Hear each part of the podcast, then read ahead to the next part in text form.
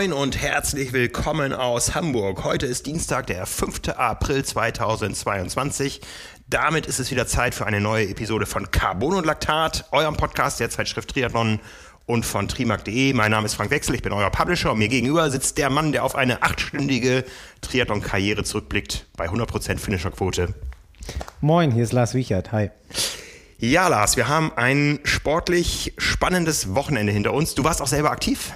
Ich war selber aktiv, zwar nicht Triathlon-mäßig, aber auf jeden Fall in einer, in einer, Teildisziplin. Ich war beim Halbmarathon in Berlin, bin durch meine Kindheitserinnerung, durch meine ganzen ähm, ja, Straßen gelaufen, in denen ich groß geworden bin. Von daher wirklich ein sehr schönes Wochenende gehabt, auch mit einer ganz guten Zeit am Ende für mich. Also Die da lautet?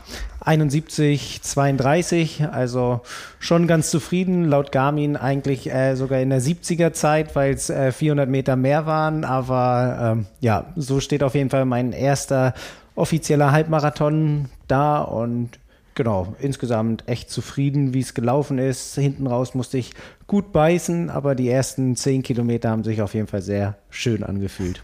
Sehr schön. So sollen sich die letzten zehn in Rot auch anfühlen. Dein großes Ziel für die erste Saisonhälfte? Genau, also das ist so das erste große Ziel. Rot auf jeden Fall. Ähm, auf dem Weg dahin eben die 73 auf Mallorca, aber das ist eher so wirklich so Vorbereitung, äh, überhaupt mal eine Routine bekommen, nachdem äh, einzigen Wettkampf im letzten Jahr. Ähm, und da ist Rot definitiv das Hauptziel. Und wenn sich da die letzten zehn Kilometer so anfühlen wie die ersten zehn jetzt, dann ähm, wird es sehr gut. Ja, Routine ist das richtige Stichwort. Wir haben auch für diese Episode einen Präsenter für euch.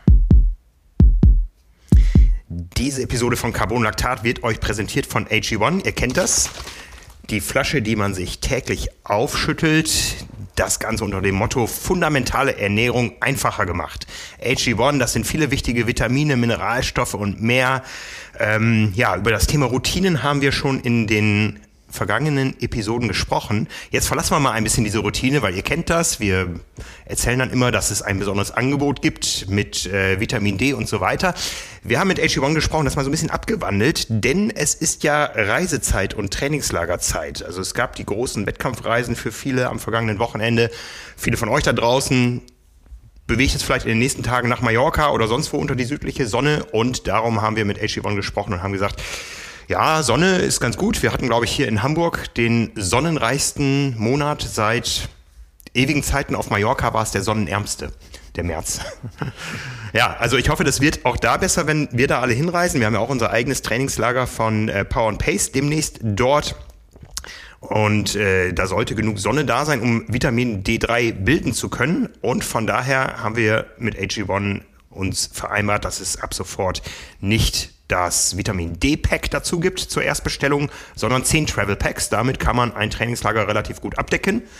Und das Ganze findet ihr unter athleticgreens.com slash carbonlactat. Wenn ihr da bestellt, dann bekommt ihr auch noch einen schicken Shaker dazu und eine Vorratsbox und wie gesagt, jetzt neu 10 Travel Packs für euren Aufenthalt unter südlicher Sonne oder die eine oder andere Wettkampfreise, die diesen Sommer ansteht. Ja, wie gesagt, AG1 findet ihr unter athleticgreens.com slash carbonlactat. Ja, da hattest du ja 71 Minuten Auszeit von den ganzen spannenden Rennübertragungen, die es am Wochenende gab. So, so kann man es sehen, genau. Äh, wobei, wenn man chronologisch anfängt, dann äh, konnte ich Oceanside noch verfolgen. das war ja zeitlich ganz gut. Ansonsten eben mit äh, Südafrika äh, habe ich einen ganz guten Break drin gehabt, aber konnte mir da beide Zielüberquerungen angucken, auf jeden Fall, beziehungsweise auch den Start. Und von der Challenge Salou hatte ich selber nichts mitgebildet, also nichts äh, an Live-Bildern mitbekommen. Da hatte ich nur im Tracker einige verfolgt, aber so war auf jeden Fall der Vormittag bzw. frühe Nachmittag auch gut gefüllt. Ja, und es war großer Sport, den wir zu sehen bekommen haben. Es ist endlich wieder Langdistanzsaison. Äh, bei so einem Wochenende muss man sagen, äh, auch als Redakteur bei der Triathlon hat man da dann ganz schön viel um die Ohren. Ähm, Rennen verfolgen, schauen, was mit welchen Profis passiert. Äh, auch finde ich persönlich, wenn da so eine gewisse Affinität zu einigen Sportlerinnen ist, dass man da wirklich auch mitfiebert. Ähm, Gerade in Südafrika ähm, mit Daniela Bleimehl, dadurch, dass wir die hier auch in unserem letzten Heft hatten muss ich sagen, äh, hatte ich da schon sehr drauf geachtet, auch ähm, nach ihrem Rennen in Dubai.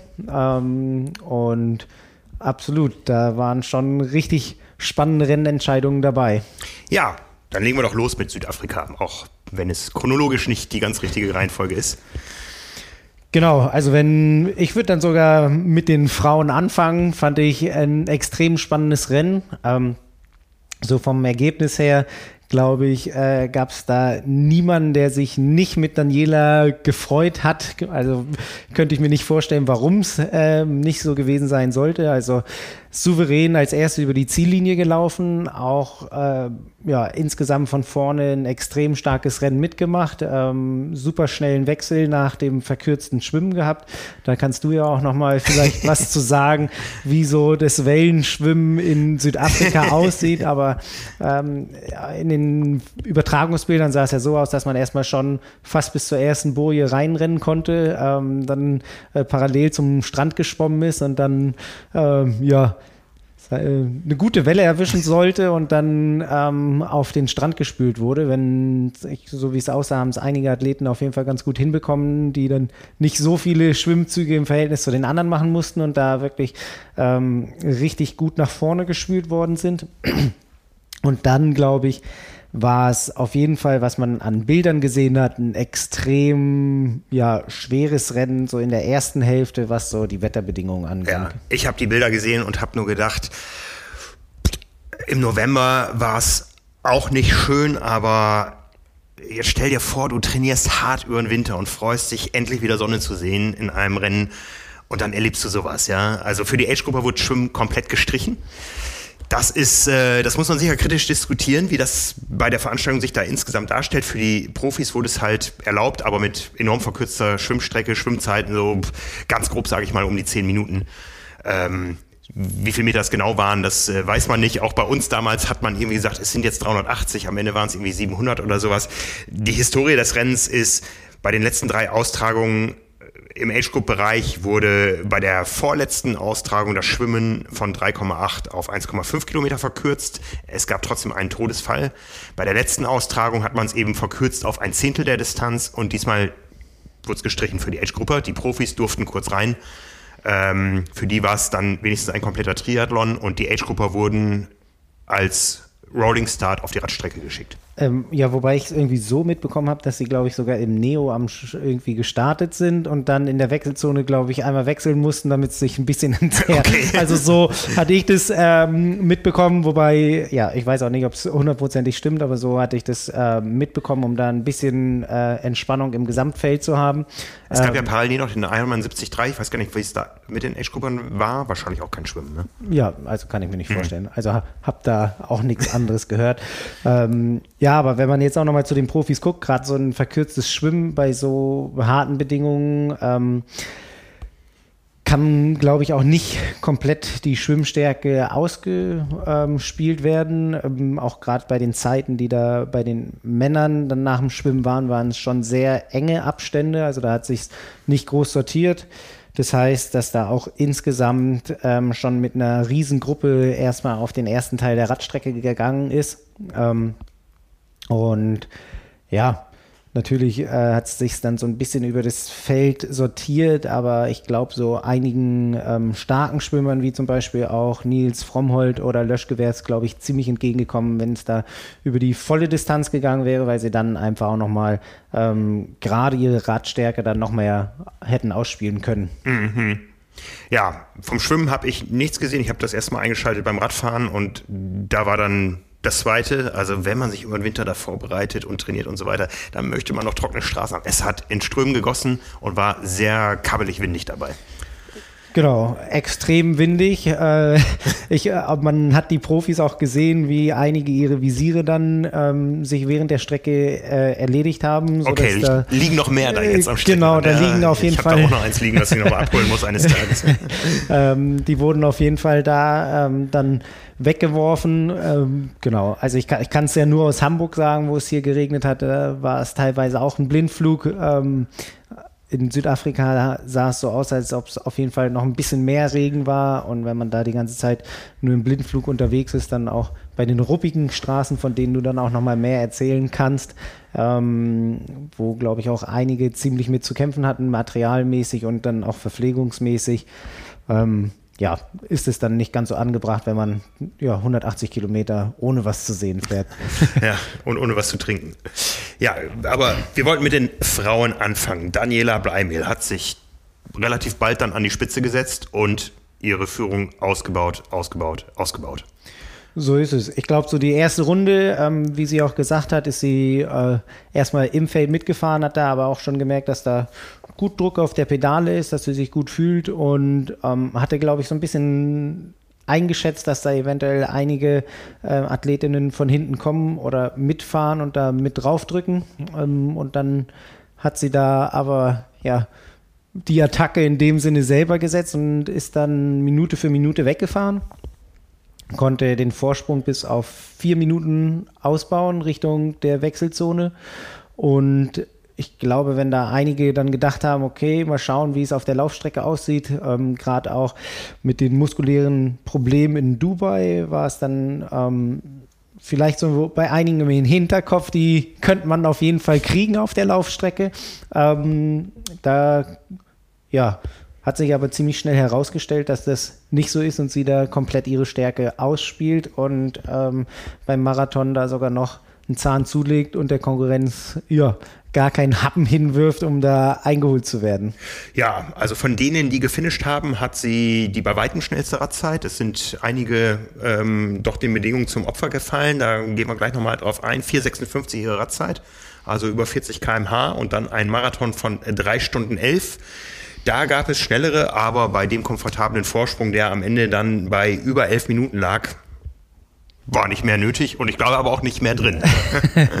ja, wer sie ins Ziel kommen sehen hat äh, oder auch auf den letzten äh, paar Kilometern, wo dann bei den Verpflegungsstationen schon immer wieder ein ähm, paar Gangpassagen eingebaut worden sind, ähm, aber ich glaube, da ist es auch einfach so, wenn es Richtung Ende eines so eines langen Wettkampfs geht, ich kann es ja wirklich nur aus meinem einen erzählen ähm, oder aus Erfahrung sagen, da ist es schon so, äh, ja, ein ziemlicher Balanceakt, lässt man die Verpflegung liegen, aber gerade wenn so viel Vorsprung da ist, ähm, dann würde ich da auch jeden Moment genießen, wo ich die Zeit habe um da gut ins Ziel zu kommen. Und sie hat ja auch selber gesagt, dass sie da so ein bisschen die Erinnerung an Sarah True äh, aus Frankfurt hatte. Ähm, und da muss man dann schon sagen, dass da äh, ja alles richtig gemacht wurde dann hinten raus. Ja, heute ist Dienstag. Daniela Bleimehl befindet sich gerade im Flugzeug auf dem Rückweg nach Deutschland. Ich habe aber gestern kurz vor der Siegerehrung mit ihr sprechen können und das Gespräch ja, da steigen wir jetzt mal ein. Hallo Dani, wir erwischen dich hier gerade kurz vor der Siegerehrung beim Ironman Südafrika. Hast du damit gerechnet, heute Abend da ganz oben zu stehen? Hallo Frank, jetzt hat es gerade bei mir kurz äh, gehangen, aber ich glaube, du hast was von Siegerehrung gesagt. Genau, ich äh, darf hier gleich äh, auf, aufs Siegerpodest steigen. ja, der Tag gestern. Also wenn man einem Nicht-Triathleten erklären soll, warum man das Ganze tut, dann muss man ihm nur den Link zu deinem Interview im Ziel mit Paul Kay zeigen. Also entweder wird er das dann nie verstehen oder er wird angefixt sein und es beim nächsten Mal auch so machen wollen. Was war das für ein Tag gestern? Oh ja, Achterbahn. Also es ging erstmal los mit ähm, Schwimmverkürzung, hieß auch zwischendurch mal eventuell gar nicht. Und ähm, ja, das kam mir jetzt äh, meinen Plänen für, für gestern nicht so ganz entgegen. da ja, wird dann die Laune mal kurz, kurz gedrückt. Ähm, ich hatte mich natürlich auf ein, auf ein komplettes Schwimmen gefreut, auch auf ein anspruchsvolles Schwimmen. Und ähm, ja, vor allem eben auf die, auf die ganze Distanz natürlich. Und ja, war aber auf jeden Fall die, die richtige Entscheidung. Also es war schon, waren schon sehr extreme Bedingungen ähm, beim Schwimmen und auch dann auf dem Rad. Also da hat es zwischendurch äh, richtig runter, runter ge, geschüttet und war sehr windig und ähm, ja, ich glaube, da geht dann einfach die Sicherheit vor, muss man sagen. Und das war, war auf jeden Fall die richtige Entscheidung aus Veranstalter-Sicht. Ja. Ja, ging beim Radfahren dann auch die Sicherheit vor oder war, war da all out, egal was hinterher kommt, äh, der Marathon erstmal noch in weiter Ferne? Naja, also meine persönliche Taktik war eigentlich, mich erstmal so ein bisschen äh, zurückzuhalten. Ähm, ist ja ein ziemlich langer Tag und äh, ja, für mich war es jetzt nach zweieinhalb Jahren doch etwas, ähm, also ich finde, man kann sich das immer schwer vorstellen, so eine, Langdistanz. Also das, das äh, ist bei mir auch, ich habe jetzt schon einige ge äh, be beendet, gefinisht, ins Ziel gebracht, auch erfolgreich, aber ähm, ja, einfach kurz vorher trotzdem immer, immer fragt man sich, ob das, ob das irgendwie, wie das eigentlich funktionieren soll. Und da muss ich sagen, war bei mir der Druck jetzt diesmal doch nochmal etwas, äh, noch etwas größer, den ich mir da auch selber gemacht habe und ja, ich wollte natürlich nach der, nach der langen Zeit jetzt ähm, einfach auch, auch zeigen. Und ich glaube, manchmal ist es noch schwerer, wenn es im Training dann gut läuft, ähm, macht man sich da noch ein bisschen mehr verrückt. Kennst du, glaube ich, auch. Also ja, dann, dann wird es nicht einfacher. Und ähm, ja, die letzten Wochen liefen sehr gut. Ähm, Dubai mal ausgeklammert. Das war äh, ja leider in die andere Richtung, aber ähm, oder war ein, ein, ja, es geht ja, geht ja nie nur geradeaus, da ging es ein bisschen, ein bisschen nochmal, war nochmal ein kleiner Rückschritt. Da musste ich aussteigen, aber im Training lief es eben sehr gut und man bekommt ja nur sehr wenige Chancen. Und da war ich doch vorher sehr, sehr angespannt und habe das auch gestern äh, ja ziemlich gespürt die ganze Zeit und ähm, wie gehst du da vor, wenn man jetzt bei einer, bei einer kontinentalen Meisterschaft ganz weit vorne ist oder in deinem Fall ganz vorne? Ähm, orientierst du dich dann an den anderen oder an deinem Radcomputer oder an Vorgaben, die mit deinem Coach abgesprochen sind? Wie, wie geht man vor? Ja, die Strecke ist ja jetzt nicht so, dass man immer die Konkurrenz komplett im Blick hat. Es gibt zwar ein paar Wendepunkte, aber irgendeinen Anhalt muss man ja haben. Was war deiner gestern? Also ich habe natürlich versucht, mich voll auf mich zu konzentrieren. Ich glaube, das ist auch bei der Langdistanz nochmal ja, wichtiger und anders als, als auf der Mitteldistanz oder auf den kürzeren Strecken.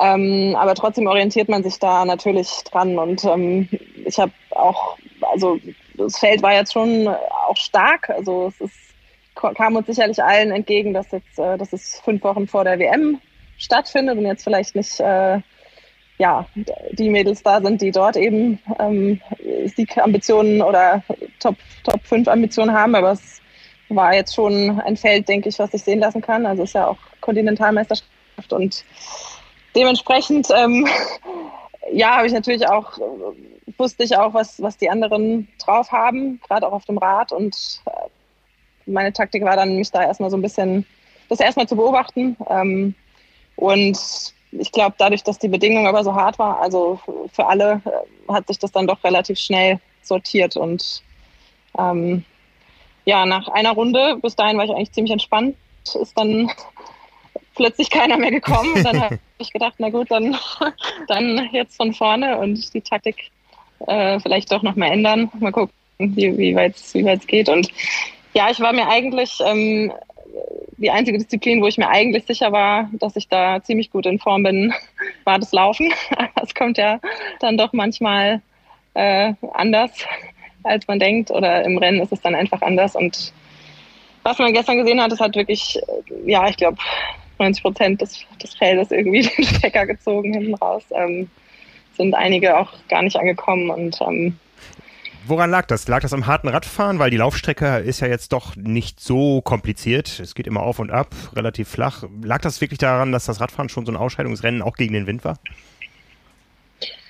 Ja, gegen den Wind. Es war, es war kalt ähm, zwischendurch. Also es hat, hat einfach sehr viele Körner gekostet und beim Laufen wurde es dann, wurde es dann warm. Also man musste so ein bisschen mit, mit allen, also auch schwül, schwül warm. Ähm, Verpflegung hat, habe ich hier und da gehört, nicht, nicht ganz so optimal äh, funktioniert. War so ein bisschen schwierig. Die, die ähm, Verpflegungsstellen waren teilweise etwas ungünstig platziert. Ähm, ja, ich habe auch mein Special Need, äh, hatte ich so ein bisschen mit spekuliert und hatte das dann in der zweiten Runde nicht mehr. War dann auch auf Wettkampfverpflegung angewiesen und ja, da wird es dann einfach irgendwie, irgendwann wird der Tank bei jedem halt leerer und der Tag einfach lang. Also waren, waren schon wirklich taffe Bedingungen. Und ich finde die Laufstrecke, also das merkt man ja nicht so richtig, aber die ist schon auch, auch fies. Also es geht schon so leicht, leicht rauf hier und da. Und auch da Wind und kein Schatten. Also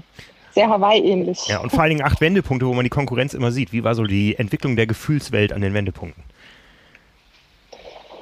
Ja, tatsächlich ganz gut, weil ich einen recht komfortablen Vorsprung hatte dann nach dem, nach dem Radfahren. Also ähm, meinen Mann habe ich vorher, ja, also auf, auf dem Rad eigentlich nur einmal, einmal gesehen. Also auf dem Rad hat man halt kaum Infos bekommen und ähm, beim Laufen dann ja etwas öfter, aber es war schon relativ einsam.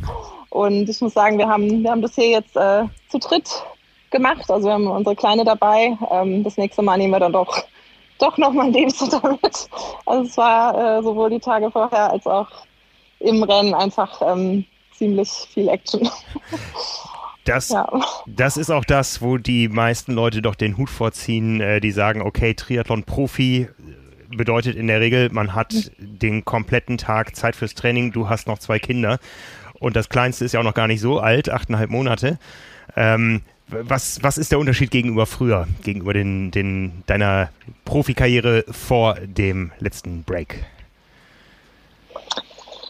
Ja, es ist einfach ähm, wahnsinnig durchgetaktet, durch, durchorganisiert. Also auch wenn ich äh, die Kleine jetzt nicht, nicht dabei habe, muss, muss sie ja 24 Stunden irgendwie betreut sein und das, das muss natürlich organisiert werden. Mein Mann arbeitet Vollzeit, hat jetzt hier auch äh, Urlaub genommen. Ähm, ja, wir kommen am Mittwoch, Mittwoch um halb sechs an. Er geht dann um zwölf in den Nachtdienst. Also ähm, so, so ist es eigentlich. Äh, das, beschreibt es ganz gut. Und ähm, ja, also es ist, ich bin halt total angewiesen auf, auf die Omas. Bin da, also meine, meine Schwiegermama und meine Mama sind halt ähm, zu Hause sehr eingespannt und unterstützen mich da. Aber es ist eben auch so, dass, also es ist halt die Trainingszeit und wenn, wenn ich dann wiederkommen, habe ich die Kleine halt auch, äh, bekomme ich die in die Hand gedrückt. und den Großen gibt es ja auch noch. Also es ist schon nochmal ähm, noch mal mehr geworden, aber ich würde es auch nicht anders wollen. Also man bekommt ja dadurch auch ganz viel, ganz viel zurück. Und ja, also es ist, es ist äh, eine Herausforderung, eine große, aber ähm, macht sehr viel Spaß. Ja, das glaube ich dir. Noch einmal zurück zu gestern. Hast du dann verfolgt, was sich hinter dir im Kampf um die Plätze abgespielt hat. Und hast du mit dem Ergebnis hinter dir gerechnet? Ähm, naja, im Vorfeld ehrlich gesagt nicht. Also ich hatte jetzt auch, was heißt mit dem Ergebnis gerechnet? Also es war natürlich natürlich ein, Traum-Szenario, dass, äh, dass ich mit dem Ergebnis hinter mir rechnen muss und nicht auch vor mir. ähm, aber ja, ich hatte dann doch eher eher die Top-Favoritinnen auf den Sieg äh, irgendwie mir da vorgestellt. ähm, und das ist natürlich jetzt ja aus deutscher Sicht äh, total schön und ähm, zeigt einfach, dass ja wie viel passieren kann an so einem Tag und dass eben auch ja, dass es wirklich bis zum Ende dauert. Also ich, ich musste auch, ich bin auch in der letzten Runde an jeder, jeder Verpflegungsstelle gegangen, weil ich ähm, gemerkt habe, wie mir doch irgendwie die, die Energie äh, ausgeht und ja, habe dann auch mal an, an Frankfurt kurz gedacht. Also es ist einfach bis, also an, an Sarah True und das ist irgendwie, gut, da war ich noch von entfernt, aber so solche Bilder kommen einem dann schon mal, wenn man irgendwie merkt, okay, ich gucke nicht mehr so ganz geradeaus und fühle mich nicht mehr ganz so gut. Ähm, ich ich nehme noch mal ein bisschen Energie. Ja. Ja, für den Zuschauer war es faszinierend zu sehen, wie sich so dein Gesichtsausdruck auf der letzten halben Runde verändert hat, bis du dann wirklich wusstest, jetzt ist es nicht mehr weit und jetzt laufe ich ins äh, Ziel und dann hast du gefeiert und dann, ich weiß gar nicht, kannst du dich an das Interview erinnern mit Paul Kay? Ja, das äh, ist mir etwas im Nachhinein etwas unangenehm. Nein, das ist, das ist äh, hochsympathisch. Ja, ich finde das großartig, weil man da wirklich sieht, was diesen Sport ausmacht und was er auch für dich als Profi und als Mensch ausmacht. Ja, es ist einfach wahnsinnig viel Druck, glaube ich, von mir abgefallen. Also wie ich eben schon gesagt habe, es ist, es, man, ich wusste, ich bin gut drauf, aber man hat einfach so wenig Chancen, das dann auch wirklich zu zeigen. Und ähm, ja, es ist äh, jetzt die, die letzten zwei Jahre waren, waren schon, waren schon hart. Also mit, mit der Corona-Pause und dann einfach nicht zu wissen, schaffe ich es wieder, irgendwie da anzuknüpfen, wo ich, wo ich aufgehört habe und einfach wahnsinnig viel investiert und ähm, ja, irgendwie viele Menschen, die mir da, also ohne die es auch gar nicht gehen würde und dann will man da auch was zurückgeben und dann kommt man hierher und denkt dauernd, man kriegt weh oder fühlt sich irgendwie nicht gut und ja, das wäre natürlich Worst Case, wenn man dann noch nicht mal an den Start gehen kann. Ja. Also es hängt einfach an so vielen ähm, seidenen Fäden. und ja, Dubai war da eben auch, da hatte ich, musste ich mit muskulären Problemen, also ich hatte an der Stelle schon mal einen Muskelfaserriss und habe dann einfach zum Glück, also es war glaube ich wirklich die richtige Entscheidung, aufgehört. Ähm, aber klar, so, so kann es halt auch laufen. Dann fliegt man irgendwie sechs Stunden irgendwo hin äh, mit, mit Sack und Pack, mit äh, Betreuer und Trainer und ähm, ja, fliegt halt wieder heim und hat, hat noch nicht mal die Ziellinie gesehen. Ähm, das, das hat jetzt meine, mein Druck vorher nicht gerade, ähm, äh, das, das Gefühl nicht gerade, ja, geschmälert. Ihr, habt mich ja auch äh, vorne auf, aufs Titelbild genommen. Da habe ich ja auch erzählt, was ich äh, hier erreichen möchte und ähm, bin natürlich jetzt froh, dass es geklappt hat. Ja, ja, das hat geklappt. Äh, hat geklappt. Du hast gesagt, das hing einiges am seidenen Faden. Was jetzt nicht mehr am seidenen Faden hängt, ist die weitere Saisonplanung, vor allen Dingen für das Highlight im Oktober dann. Ich nehme mal an, du hast deinen Hawaii-Slot angenommen. Auf jeden Fall, ja. ja. Wie geht es weiter in diesem Jahr für dich? Ja, das ist eine gute Frage. Also wir haben tatsächlich ähm, erstmal nur bis, bis heute, bis gestern geplant, ähm, weil ja davon, dass das ja irgendwie abhängt, ob ich dann noch eine Langdistanz machen muss, ob ich das Gefühl habe, trotzdem noch eine zu brauchen ähm, oder ob ich mich vielleicht mal auf ja eher auf die Mitteldistanz äh, konzentriere und dann voller vorbei. Ähm, also Bauchgefühl jetzt gerade wäre äh, ja, kann ich gar nicht so genau sagen, wäre wahrscheinlich eher, eher das, das Kürzere und, und Hawaii. Aber ähm, es gibt noch einen kontinentalen Meistertitel zu vergeben, gar nicht so weit genau, von hier in Hamburg. Genau. Das Rennen hast du auch schon mal ähm, mit Bravour gewonnen. Ja, ja, genau, genau. Das wäre, das, da, da wäre ich gestartet, wenn es äh, gestern nicht geklappt hätte. Aber ich kann es mir auch so sehr gut. Also ein Doppelkontinentalmeister wäre ja auch nicht so schlecht. das wäre doch. Nee, was. Äh, wir haben tatsächlich noch nicht, äh, ja, wir haben tatsächlich noch nicht äh, weiter geplant. Das äh, wird jetzt in den nächsten ein, zwei Wochen, glaube ich, heiß diskutiert, ja. Hawaii dann erstmals der Start am Donnerstag. Wie siehst du die ganze Entwicklung des Rennens da? Ihr habt euren Tag, euren eigenen Tag. Ja, ich bin mal gespannt. Also ich glaube, ich sollte mal schleunigst ein Hotel buchen, wenn das überhaupt noch geht. Flüge wird man noch bekommen, aber ich glaube, ähm, das wird interessant, wo, wo all die Starter unterkommen. Und ähm, ja, ich hoffe so ein bisschen, dass, äh, dass es wirklich mehr Aufmerksamkeit äh, haben wird für uns, für uns Frauen, weil ähm, oder auch für die Altersklassenathleten, die eben donnerstags dann, dann starten, weil ja, ich bezweifle so ein bisschen, dass, dass man sich Donnerstag und Samstag äh, Nacht von zu Hause aus das Ganze anschaut. Aber vielleicht ist die Übertragung ja so gelöst, dass dann das vielleicht noch nachträglich äh, mit ins Männerrennen einfließt. Ich weiß es nicht. Also ja, so ein bisschen gemischt, muss ich sagen. Also wenn man dann im nächsten Jahr tauscht, dann, dann wäre es, äh, wäre es wiederum fair, in Anführungsstrichen. So sehe ich das noch nicht so ganz, aber ähm, das wird sicherlich gut gelöst. Wie siehst du es? Ja, wie sehe ich es? Ich bin auch gespannt, wie es wird. Ich habe ein bisschen Angst vor den beiden Tagen im Doppelpack. Ja, wir wissen, wie wir alle, ja, alle Beteiligten, äh, da geht es ja nicht nur um uns, da geht es um, um Streckenposten, Kampfrichter, äh, das ganze Orga-Team. Ähm, das Ganze mal zwei jetzt, das wird schon äh, spannend, wie das Ganze funktionieren wird. Ich bin auch sehr gespannt. Also wir freuen uns eigentlich, dass man mal über beide Rennen wirklich in Ruhe, in Anführungszeichen, einzeln berichten kann. Da haben wir eigentlich mit den 73-Weltmeisterschaften gute Erfahrungen gehabt. Und ähm, ja, bin gespannt, wie es dann in der Öffentlichkeit wahrgenommen wird. Ja, ja klar, Am stimmt. Für euch ist es Urlaub doppelt, nehmen da draußen. Ja. doppelte Arbeit. Ja, genau. Aber die machen wir natürlich sehr gerne, gut. vor allen Dingen mit solchen äh, Voraussetzungen, dass wir jetzt schon sechs deutsche Frauen, sechs deutsche Männer qualifiziert haben und es kommen noch viele Quali-Rennen. Also das wird ein großartiges Triathlon-Fest.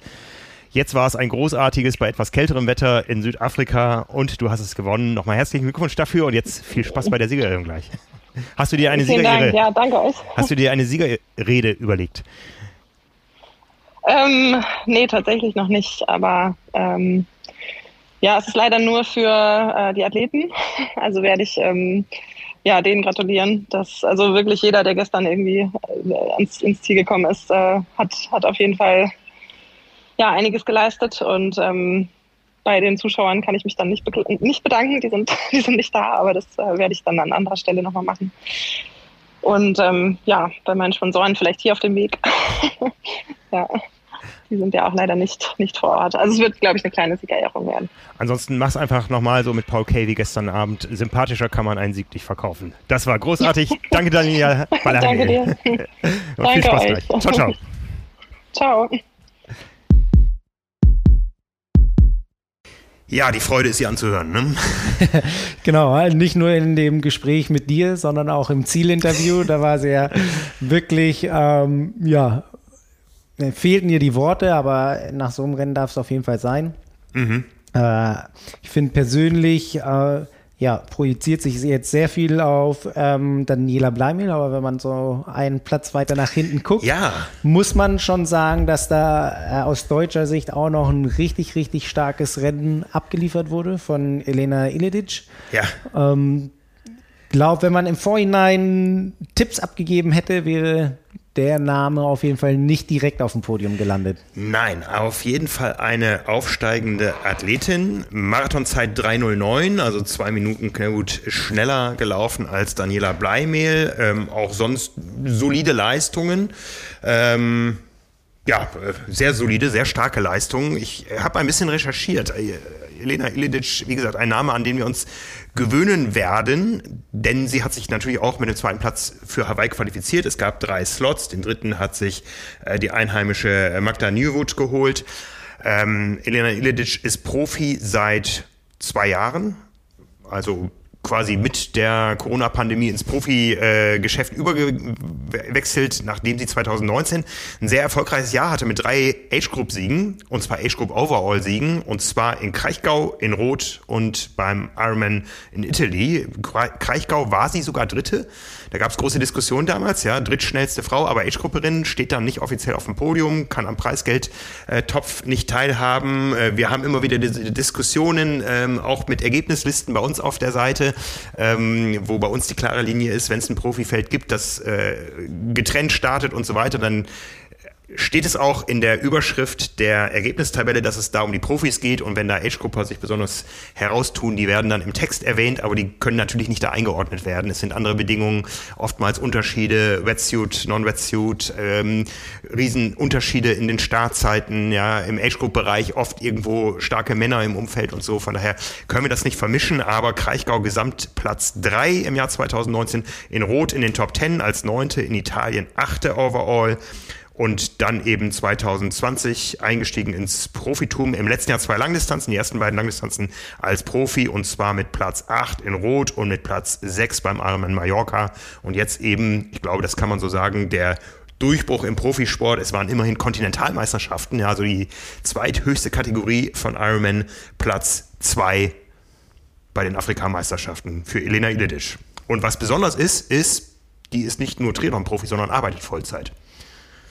Ne? Da muss man einiges unter einen Hut bekommen. Genau. Ein gut getakteter Ablauf, aber wenn man sich ähm, Daniela anguckt, ich glaube, die hat auch, wenn sie ähm, nebenher jetzt in dem Sinne nicht arbeitet, sondern nur Triathlon-Profi ist, wenn man es so sagen darf, dann hat die da auch eine ganz schöne Menge um die Ohren als ähm, ja fast noch frisch gebackene Mutter. Ähm, von daher bei beiden ähm, ja auch im Alltag richtig viel nebenher und umso höher sind die Leistungen eigentlich einzuschätzen, die sie jetzt da in Südafrika abgeliefert haben. Genau, genau. Also, beide qualifiziert für Kona. Damit ist auch bei den Frauen ähm, das äh, Sextett erstmal komplett.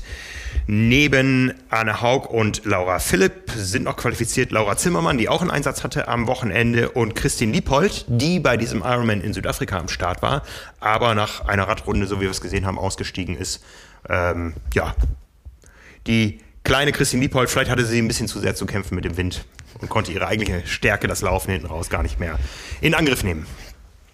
Ja, also bei super Bedingungen muss man auf jeden Fall das Rad auch gut festhalten. ähm, kann sein, aber sie ist ja nicht die einzige Profiathletin, die da ausgestiegen ist. Ähm, es gab ja insgesamt auch eine sehr hohe Ausfallquote, wenn man das betrachtet. Da kann man einmal so den Schwenk dann zu den Männern ziehen. Ja, bei den Frauen haben wir 16 Athletinnen am Start gehabt und 11 sind ins Ziel gekommen. Das ist eine Quote von 69 Prozent. Von den deutschen Frauen sind vier von fünf ins Ziel gekommen. Also es waren noch dabei äh, Katharina Grohmann, die sechste geworden ist, und Margret Elfers, die achte geworden ist. Ähm, eine Finisherquote von 80 Prozent. Da, das ist besser als bei den Männern auf jeden Fall. besser als bei den Männern, sowohl was das Gesamtfeld betrifft, als auch bei den Deutschen. Da sah es nämlich bei den Männern äh, dramatisch aus. Aber gehen wir erstmal auf das Rennen als solches ein. Ja, Genau, wie schon erwähnt, ähm, Schwimmen war sehr eng zusammen. Also es waren keine großartigen Gruppen eigentlich direkt nach dem Schwimmen zu erkennen. Alle starken Radfahrer auch hatten sich direkt vorne mit platziert. So ist eine extrem große Gruppe auf die Strecke gegangen. Ähm, das Anfangsgeschehen wurde ziemlich von Relat bestimmt, was ähm, vielen, glaube ich, äh, sehr ja, gefreut hat. Also ich habe ihm da auch die Daumen gedrückt, dass er da. Michael Rehlert, der jüngere der Brüder. Genau. genau ähm, dass er da so durchkommt, hat da schon ja, einige Attacken gesetzt, äh, auch weggefahren, wurde dann vom Feld wieder eingeholt. Ähm, und dann war es so ein, ja, ein gewisses Spiel zwischen den starken Radfahrern. Man konnte aber dann sehen, in dem Moment, wo er eingeholt war, da war auch schnell dann der Ofen richtig aus. Genau, da war schnell der Ofen aus. Leider irgendwie nicht ganz so mit den Bedingungen klargekommen, wie man es sich erhofft hätte. Ähm, nach einer Runde dann ausgestiegen. Und ähm, dann hat sich Richtung der zweiten Radrunde, wo es eigentlich aus meiner Sicht so ein bisschen besser vom Wetter wurde, oder auf jeden Fall hat sich da so ein bisschen gemächlicher gezeigt, ähm, so schien es auf jeden Fall, äh, haben sich da die vorne raus die starken Radfahrer ähm, schon abgesplittet und ähm, haben da die ganz große Gruppe dann schon geteilt. Ja, schnellste Radzeit für Joe Skipper, eigentlich erwartbar. Genau, es hieß ja auch so ein bisschen, dass es das Skipper-Wetter ist. äh, Regen, ähm, auch schon vorher ein bisschen aufgefallen mit ähm, markigen Sprüchen, aber so wie er da gefahren ist, war das schon eine starke Leistung, hat er das Feld dann so ein bisschen mit hinter sich hergezogen. Ähm, Frommholt zum Beispiel hat ja auch noch gut mitgehalten dann beim Radfahren und von daher glaube ich, zum Radfahren kann dann halt nur gesagt werden, dass da zum Beispiel eben mit Nils Frommholt, äh, der seine Verpflegung komplett schon am Anfang verloren hat, ähm, ja, viele in dem Sinne vielleicht dem so etwas Tribut zollen mussten. Ja. Einmal den Bedingungen ähm, mit auch platten Reifen oder eben oder Defekten beziehungsweise Verlust der Nutrition. Ja, Silas Köhn hat es erwischt, Bayer van Flerken hat es erwischt mit äh, Reifenschäden. Wie gesagt, Nils Frommold bei Kilometer 60, sofern ich weiß, war das, dass er seine äh, Nutrition da verloren hat. Ja, kann natürlich passieren, darf ein Profi eigentlich nicht passieren. Äh, zumindest äh, darf es nicht passieren, dass man kein Backup hat. Ja, also äh, ich kann da bei allem mitreden. Ich habe drei Platten gehabt auf der Strecke und auch eine Flasche verloren. Ähm, für drei Platten hatte ich nicht genug Backups, aber für die Verpflegung schon. Ja, äh, schwer zu sagen. Ich glaube, im Nachhinein äh, weiß er auch selber, man hätte Dinge anders machen können. Ja, es ist immer dann eine Entscheidung, wie viel Zeit verliere ich, indem ich meine Verpflegung wieder aufnehme. Ähm, wie viel Zeit äh, gewinne ich, indem ich weiterfahre und was macht das unterm Strich aus? Schwer zu sagen, ja. Also genau, wobei, Thema so wie sich einige Profis geäußert haben, schien es ja so, dass die Verpflegungsstationen auf jeden Fall nicht so optimal lagen. Ja, ja. Ähm, ich weiß nicht, wie es äh, in den letzten Jahren in Südafrika war, aber es ist. Na gut, ich bin in der Abfahrt äh, über eine, in einer Verpflegungsstation äh, über so einen Puppel drüber gefahren und hatte dann meine, meine Panne. Also ich fand, das war okay organisiert. Äh, vielleicht kann man über ein paar Dinge noch weiter nachdenken, um, um da noch zu optimieren. Was man auf jeden Fall festhalten muss, die Strecke birgt einige Gefahren. Es gibt ein paar äh, Speedbumps, so, so, Bodenwellen. Die sind eigentlich problematischer als der Asphalt als solcher. Ja, der Asphalt sieht auf den ersten Blick böse aus, aber wenn man mit einem vernünftigen Reifendruck da fährt und so, dann rollt der. Ähm, der ist nicht das Problem. Es gibt da jetzt nicht irgendwo massive Schlaglöcher, die, die zu Durchschlägen führen oder so. Äh, problematisch sind diese Speedbumps, weil die oft auch in Stücken liegen, wo man schnell fährt, also so Bodenwellen vor Ortschaften.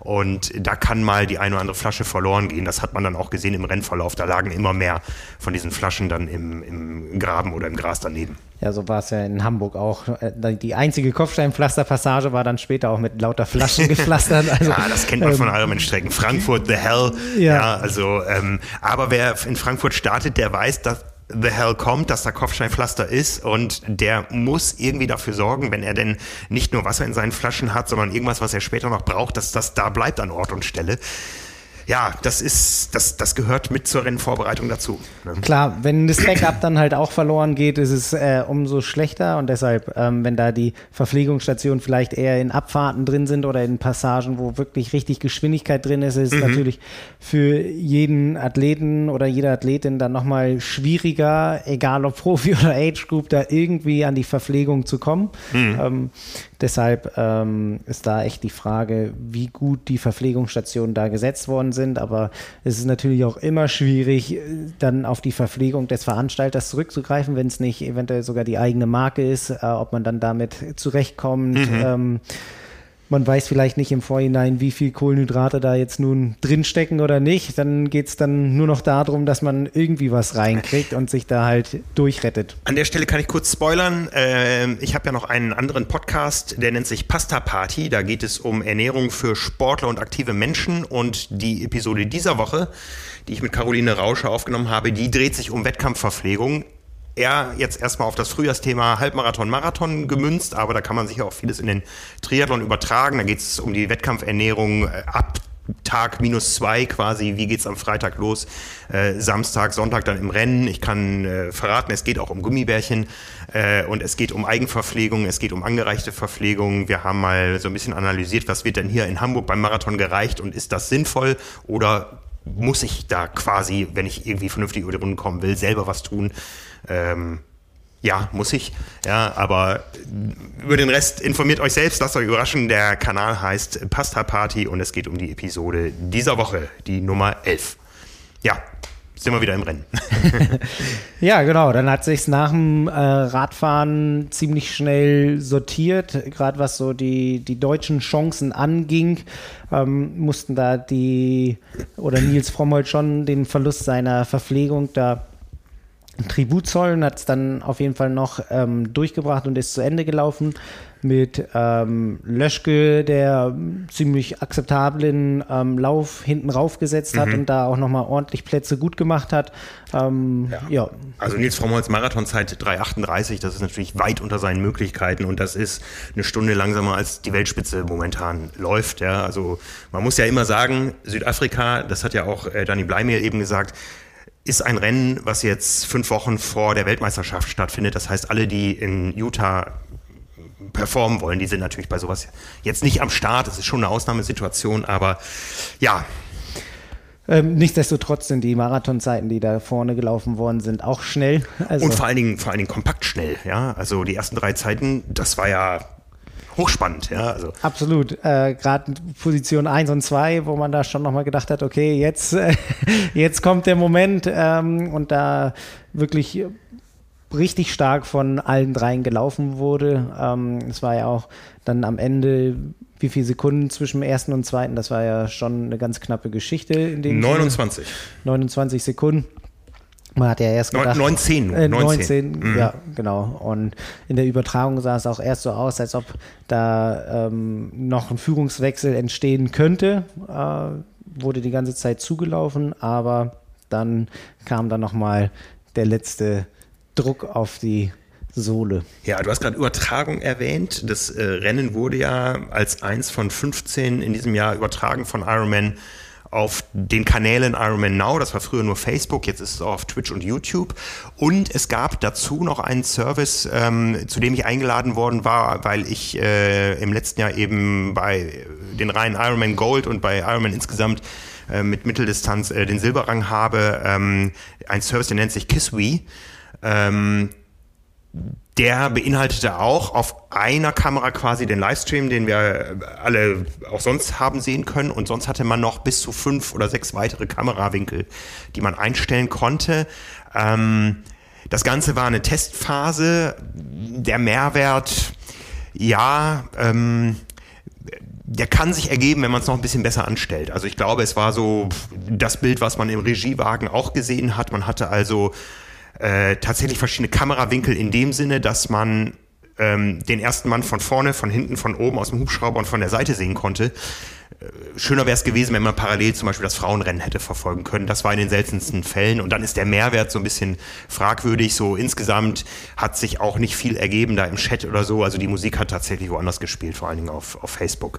Und ähm, ja, ist aber vielleicht ein Weg in die Zukunft, dass man eben in einem Fenster, in einer Übertragung sowohl ins Age-Group-Rennen reinschalten kann, als auch ins Frauenrennen, als auch ins Männerrennen und äh, selber Herr darüber ist, was man eigentlich gerade sehen will.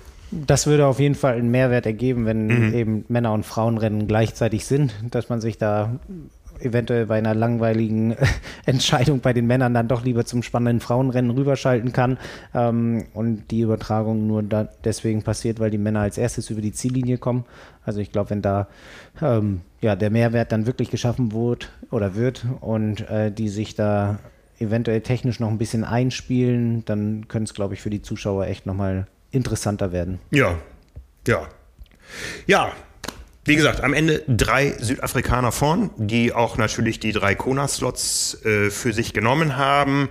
Um das mal einzuordnen, jetzt beim äh, Ironman-Event bei der Weltmeisterschaft in Utah ist ein Südafrikaner am Start. Jetzt haben gleich drei das Ding klar gemacht im Heimatland.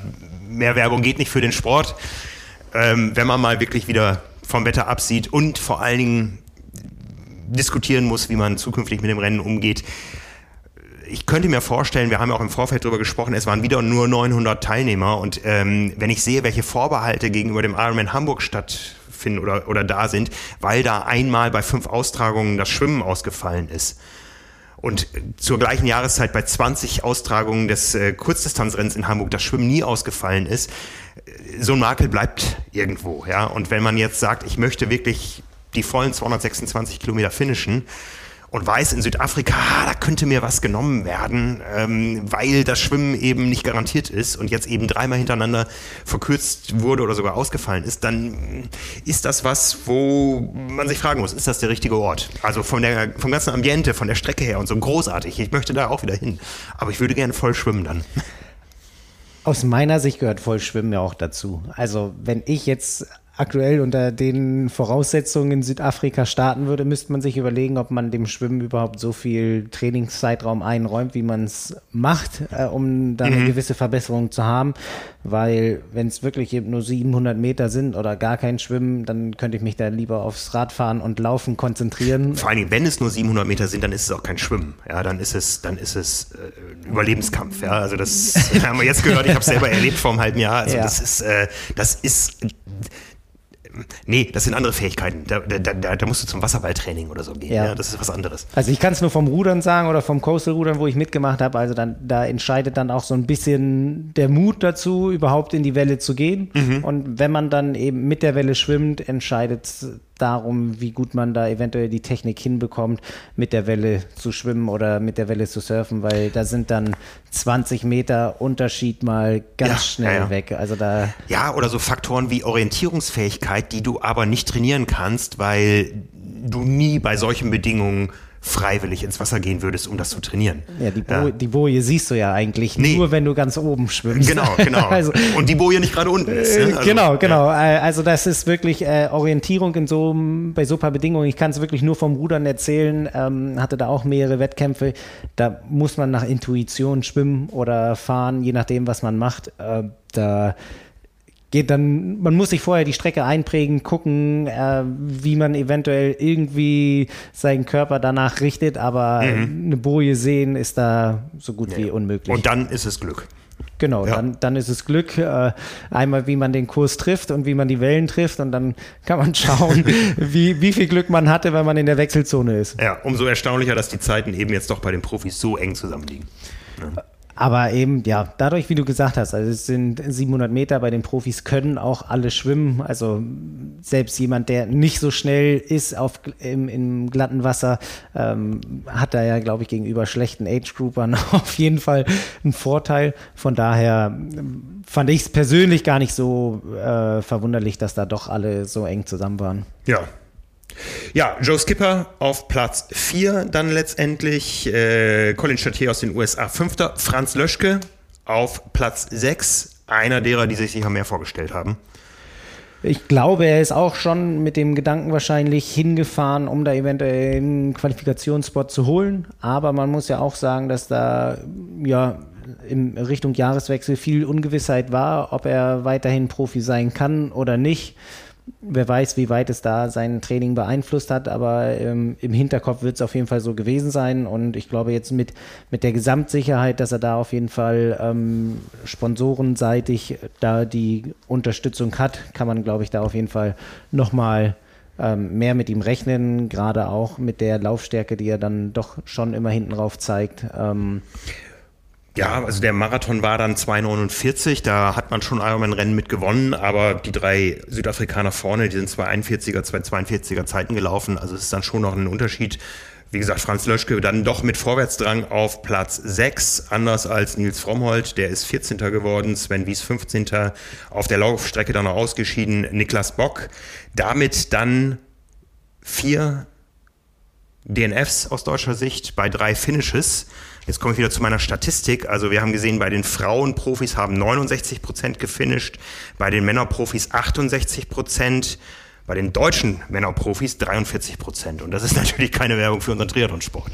Da lagen viele persönliche Gründe dann drin. Ähm, das war auf jeden Fall Genau, aus deutscher Sicht natürlich nicht ganz so erfreulich, aber ich glaube, so für den Gesamttriathlonsport ähm, war es auf jeden Fall ein sehr erfolgreiches Event, auch gerade mhm. wenn man eben diesen Clean Sweep der Südafrikaner auf dem Podest anguckt ähm, und da sich dann doch auch ein spannendes Rennen vorne entwickelt hat, ähm, muss ich sagen, hat es mir schon gefallen. Auch ähm, gerade mit Triathlon einer Sportart, die draußen stattfindet und äh, bei dem äh, Rennen da von den acht Stunden oder sieben Stunden war ja vom Wetter her alles dabei, was man sich so vorstellen kann, von starken Regen, eher Kälte Richtung Laufstrecke, windstill und Hitze ohne Ende.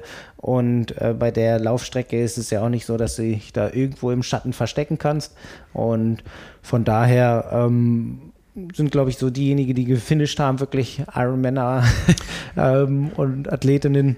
Von daher. Genau, es sind bei den Profis, bei den Frauen 11 und bei den Männern 17, also eher ein kleines Finisherfeld, gerade weil es eine Kontinentalmeisterschaft ist, wo es auch um viel Geld geht. Ja, immerhin gibt es bis Platz 10 Preisgeld. Ja, also in, in der Summe 28 Finisher im Profibereich. Bei den Age-Gruppern ist es so ein bisschen schwierig. Es gab 612 Finisher von 823 gemeldeten. Ich weiß nicht, wie viele gestartet sind. Dafür hätte ich äh, eben noch die 200 ein, äh, die 211 Leute, die nicht ins Ziel gekommen sind, durchklicken müssen, ob sie wirklich gestartet sind. Für die Deutschen habe ich das gemacht. Da sind von 15 gestarteten Age-Groupern tatsächlich 14 ins Ziel gekommen. Das ist eine Quote von 93 Prozent und das kann sich dann wieder sehen lassen aus deutscher Sicht. Das ist, glaube ich, eine Ausfallquote, die jedes Rennen mit sich bringt. Von daher war da ähm, nicht die, waren da nicht die Bedingungen der Grund. Ja, ja, wie gesagt, drei Plätze gab es bei Männern und Frauen. Die Männer komplett nach Südafrika, bei den Frauen auch ein Platz nach Südafrika und zwei deutsche Frauen mehr nach Kona im Oktober, dann für den Donnerstag deinen Renntag. Nee, nee. am Donnerstag ist Simon dran. Ja, am ich Donnerstag ist Simon dran. So rum war es, genau. Ich ne? darf am Samstag ran. Du darfst am Samstag mit weiterhin sechs äh, Männern aus deutscher Sicht, ja, und wie gesagt, am Donnerstag sechs Frauen aus deutscher Sicht. Das werden aber noch viel mehr. Wir haben ja noch eine Saison vor uns. Es gibt acht Slots in Utah, für Männer und Frauen. Und es gibt äh, natürlich noch die Rennen hier in Hamburg, in Frankfurt mit starker deutscher Beteiligung, wo es natürlich auch noch mal ein paar Slots hageln wird. Insgesamt schon zwölf derzeit. Ja, in Utah haben wir momentan neun am Start. Ähm, aus deutscher Sicht, äh, ich glaube beim letzten Mal Kona waren es 19. Das sieht so aus, als wenn wir uns wieder in die Richtung bewegen werden. Also ich habe da auch keine Bedenken, dass da nicht noch einige Starter in dazukommen. Gerade auch ähm, mit Utah jetzt haben wir da ja schon einige Athletinnen, die da wirklich äh, richtig stark unterwegs sein können, wo ja schon eine große Wahrscheinlichkeit besteht, dass da auf jeden Fall äh, der Slot für Kona dann gezogen wird. Ja, und ich bin mir sicher, dass der eine oder andere, die jetzt da äh, ihr Ziel nicht erreicht haben in Südafrika, dass die demnächst wieder an einer Startlinie stehen. Also ich denke schon, dass äh, Franz Löschke, Nils Frommholt, dass die schon mit Kona gerechnet haben. Ähm, Andi Böcherer natürlich auch, der hat ja vorher schon, schon abgesagt, aber jetzt auch für Kona abgesagt. Also der wird noch rot machen. Äh, der ursprüngliche Plan war ja auch Südafrika und dann weiter. Und äh, ja, schauen wir mal, die Saison ist ja noch lang, sie hat ja gerade erst angefangen. Bei denen, die in Utah starten, die waren natürlich nicht in Südafrika auf der Langdistanz am Start, aber der eine oder andere hat das Wochenende auch zum Testen genutzt. Es gab hochrangig besetzte Mitteldistanzen. So ist es. Mit welcher willst du anfangen? Challenge Salou, Oceanside, da sind bei beiden Rennen ganz gute Ergebnisse erzielt worden. Bleiben wir bei den Rennen, die Probleme mit dem Schwimmen haben. Es gab auch noch einen Europacup in Spanien, der ohne Schwimmen stattfinden musste und auch aus der Challenge Salou wurde ein Duathlon. Man hat Bilder gesehen von Athleten in langem Dress, so wie du in Berlin. Ja, in Berlin hatte ich gefühlt auch, ähm, oder war ich so gefühlt der Einzige in, in den vorderen Positionen, der da lang, lang unterwegs war. Da muss ich mich, glaube ich, noch so ein bisschen an, an diese Läuferhärte gewöhnen, dass ich bei knapp 0 Grad auch nur im Trägerhemd und einer ganz kurzen Hose unterwegs bin. Äh, da war ich doch eher so wie die äh, Triathletin in, in Salou, dass ich da langärmlich und mit einer langen Hose unterwegs war. Ich bin ähm, ja in, in Osnabrück groß, äh, groß geworden und da gab es immer den Silvesterlauf, den es bis heute gibt. Ähm, und Osnabrück war damals die größte britische Garnisonsstadt.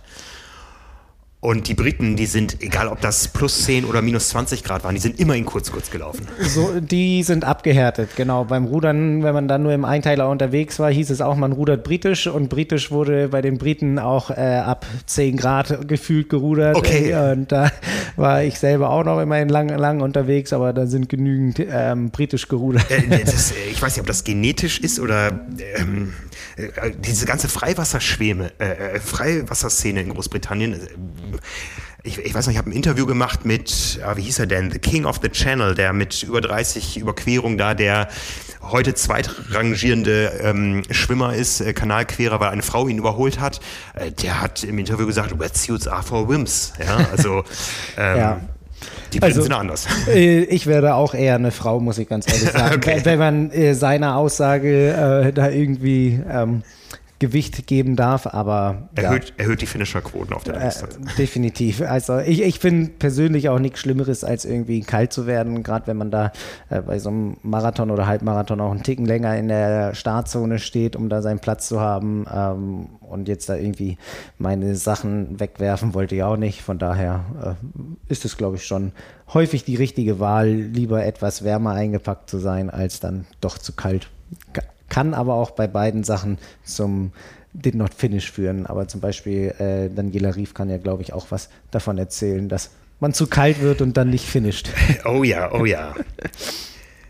Aber wir waren ja erst bei dem anderen Rennen. So ist es. Challenge Salou. Ähm, da gerne mit den Männern anfangen. Ähm, aus deutscher Sicht äh, Ruben Zepunke ziemlich stark am Start, am Ende Fünfter. Marc Egeling und Markus Hörmann waren auch noch auf Platz 20 und 24, aber Ruben Zepunke hat da bis zum Ende ja, ums Podium mitgekämpft, musste sich dann knapp vorher noch Emil Holm und ähm, Thomas Steger geschlagen geben und das, obwohl Ruben C. Punke richtig, richtig Druck gemacht hat und äh, ihm, ja, er sich da laufmäßig auf jeden Fall nochmal deutlich entwickelt hat im Gegensatz zum letzten Jahr. Und so wie ich es gelesen habe, er sich auch insgesamt gefreut hat, dass es so ein bisschen als Duathlon-Variante stattgefunden hat, dass er da ähm, eben an seiner Laufform arbeiten konnte.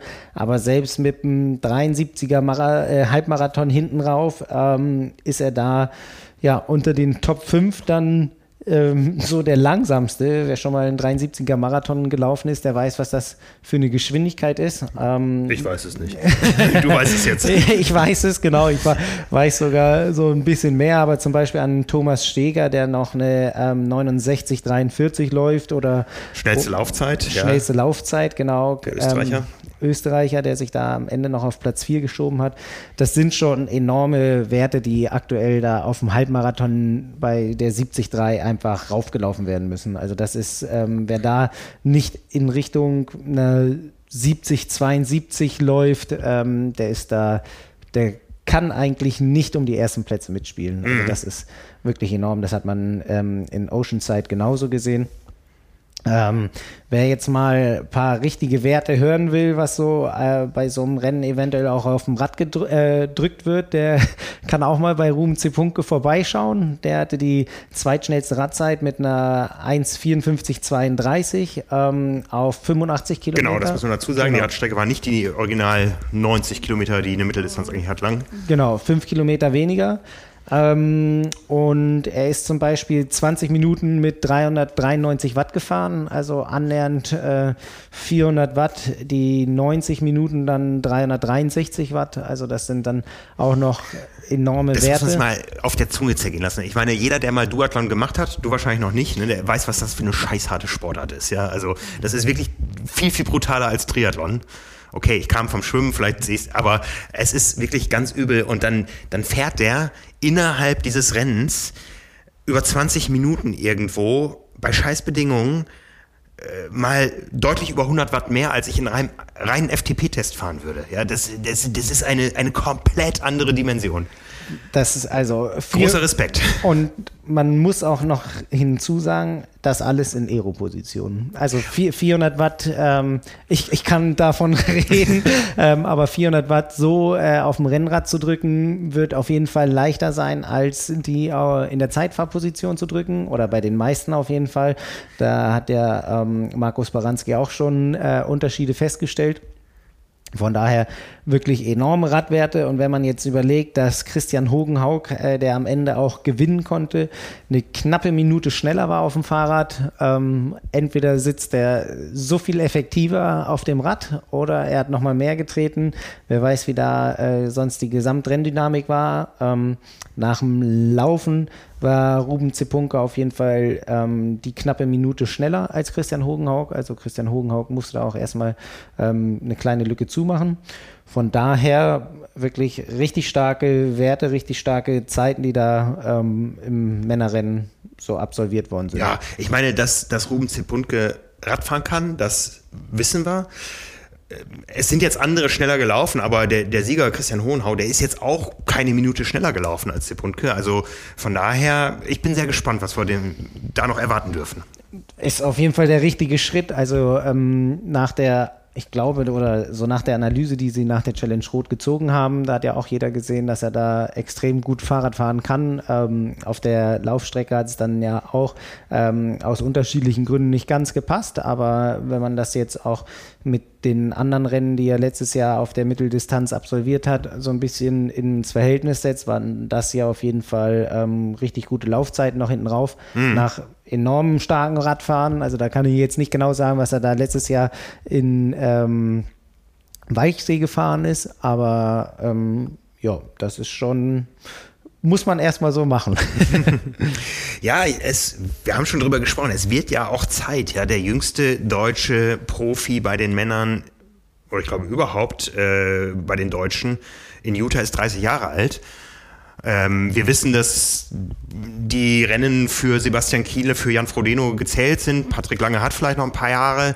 Ähm, bei den Frauen ist gerade richtig Bewegung drin. Ähm, bei den Frauen gibt es, glaube ich, noch ganz, ganz wenig Namen, die da mal anschließen können. Bei den Männern haben wir sie immerhin. Ja, Jan Stratmann wird seine erste Langdistanz machen. Ruben, Ruben Zepunka hat ja schon in Rot gezeigt, bis er dann sein, äh, sein, sein ähm, Bruch da hatte im vergangenen Jahr, dass er auf der Langdistanz auch mitmischen kann irgendwo. Ja, wir haben Frederik Funk, wo glaube ich sich alle darauf freuen, wenn der irgendwann mal auf die Langstrecke geht. Ja, ähm, wir haben Mika Not. Ja, also da, da kommen so ein paar, wo wir, wo wir ähm, es eigentlich gar nicht erwarten können, weil irgendwann wird diese Ab Wachablösung ja kommen, ja, bei einer momentan doch recht überdurchschnittlich alten äh, Armada, die da bei den Weltmeisterschaften momentan an der Startlinie steht. Ich bin gespannt. Ähm, Gerade wie du sagst, also da sind wirklich ziemlich viele Athletinnen mit Potenzial in den Startlöchern, die auf die Langdistanz über äh, oder wechseln können.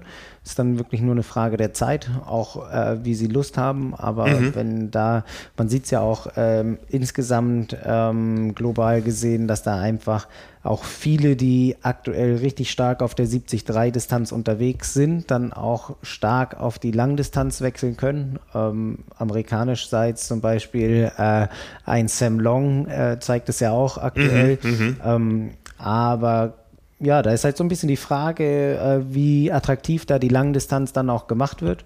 Gerade mit den ganzen PTO-Rennen, die kommen, mhm. ähm, können es, glaube ich, für gerade auch für so ganz junge Athletinnen noch interessant sein, eher auf der Mitteldistanz unterwegs zu sein und ein, zwei Besucher auf der Langdistanz zu machen, anstatt äh, komplett alles auf die Langdistanz auszulegen.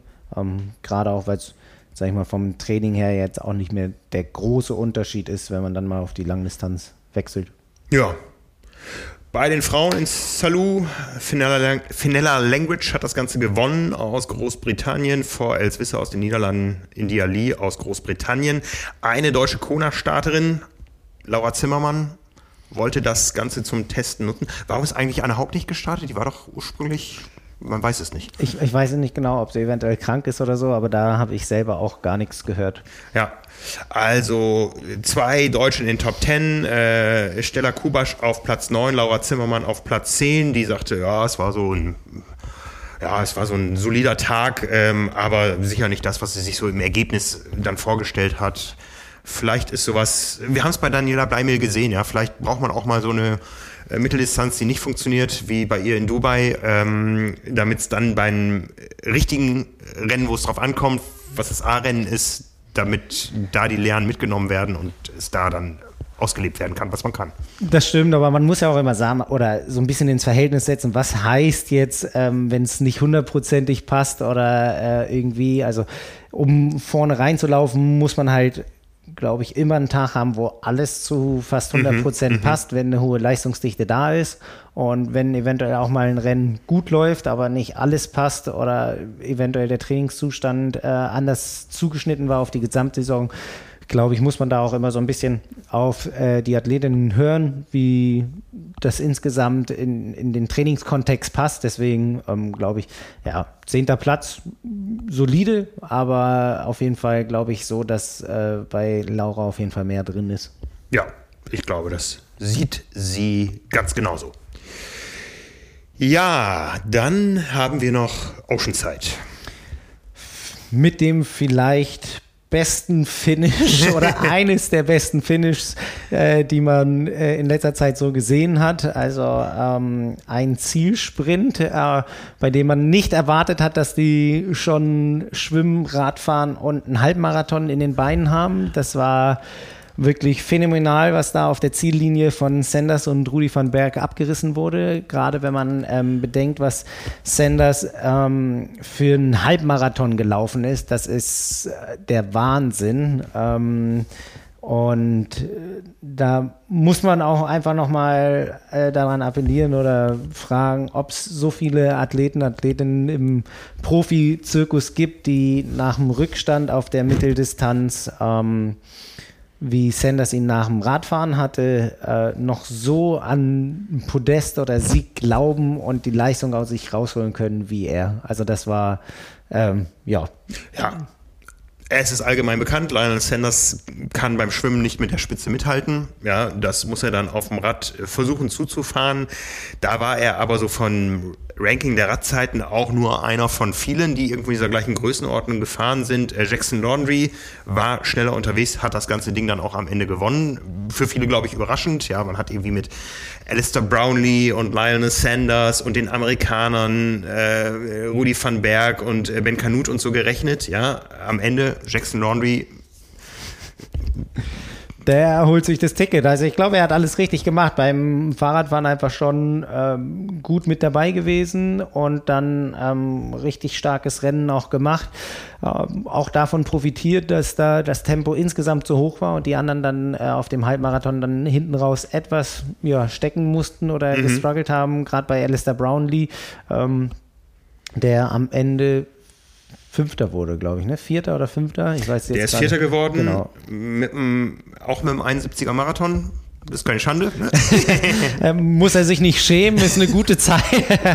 ja, also wenn, wenn, wenn ich es schaffen würde, einen 71er Marathon nach der 90, ja. genau, Halbmarathon nach äh, 90 Kilometer Radfahren äh, hinzulegen, boah, das, das wäre der Wahnsinn. Also da, da wäre ich wirklich richtig zufrieden. Von daher sind es wirklich schon Zeiten. Und wenn man überlegt, dass er mit dem 71er Marathon dann, äh, Halbmarathon, da eben wirklich noch von Lionel Sanders abgekocht wird, ja. ähm, ist das, also wer, wer wirklich Interesse hat, ein richtig spannendes Rennen zu sehen und da Gänsehaut bekommen möchte, der sollte sich so die letzten 15 Minuten von Oceanside angucken. Das ist äh, motivationsmäßig wirklich ein richtig großes Rennen. Ja, oder die letzten 10 Sekunden als 15 Minuten Schleife. ja. das, das, kann man auch machen. Also wenn man da in den Zielkorridor geht, äh, gerade da in Oceanside ist ja eine Ziellinie, die wirklich lang ist ähm, und da beide wirklich Schulter an Schulter bis auf den letzten Millimeter ja. kämpfen und im äh, Zielfoto entschieden wird, wer da gerade nach ähm, 70.3 Meilen gewonnen hat. Das ist äh, ja ja, eine Stunde, acht Minuten und 29 Sekunden, die Laufzeit von Lionel Sanders. Ähm, eineinhalb Minuten schneller als der Sieger, der sich da nicht mehr groß drum kümmern äh, brauchte, der am Ende ein bisschen mehr als eine halbe Minute Vorsprung ins Ziel gebracht hat, sich schon freuen konnte und sich vor allem diesen Zielspurt mit anschauen konnte. Der, der, konnte ganz entspannt Richtung der beiden gucken. Die beiden lagen auch danach erstmal äh, komplett fertig nebeneinander ich auf dem Boden. Ich kann mir so vorstellen bei ähm, Sanders, wie, ja, ja, ja, wenn man den mal erlebt hat live. Also, ja. Genau, du kannst es ja vom Tri-Battle Royale erzählen, ja. äh, wie er da war. Also ähm, und da bin ich gespannt, wie seine Entwicklung eben dann Richtung Utah ist. Mhm. Ähm, äh, muss man wirklich sagen, jetzt eventuell mit dem neuen Trainer, dass das äh, gut funktioniert. Sieht ja aktuell wirklich so aus bei ihm.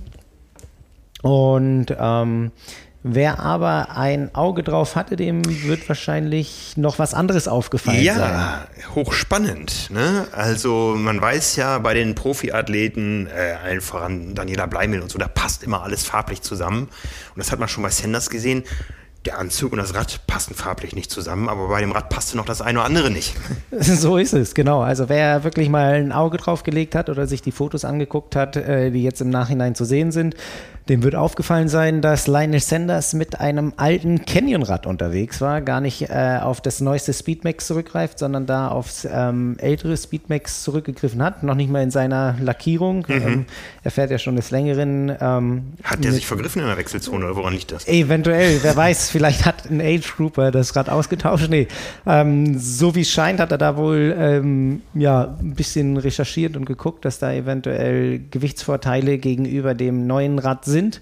Ähm, tiefgehend müsste man natürlich da mal mit Canyon sprechen, inwiefern da eventuell Watt gegenüber den ähm, Gewicht irgendwie einen Unterschied macht. Aber gerade in der Neuentwicklung soll es ja so sein, dass da 7 Watt gespart werden. Ähm, da muss dann schon ein bisschen was an Gewicht verloren gehen. Das ist ein Phänomen. Das ist ja einer, der macht den Sport ja durchaus akribisch, ja, was der alles misst und macht. Wir erinnern uns an seine Aufenthalte in Kona, was die alles gemessen haben da. Ähm, aber ich erinnere mich auch an eine Diskussion, die wir mit ihm hatten im Allgäu vor dem Tribattle, wo er die ganze Zeit verteidigt hat, dass er da mit runden Flaschen im Rahmen antreten wird.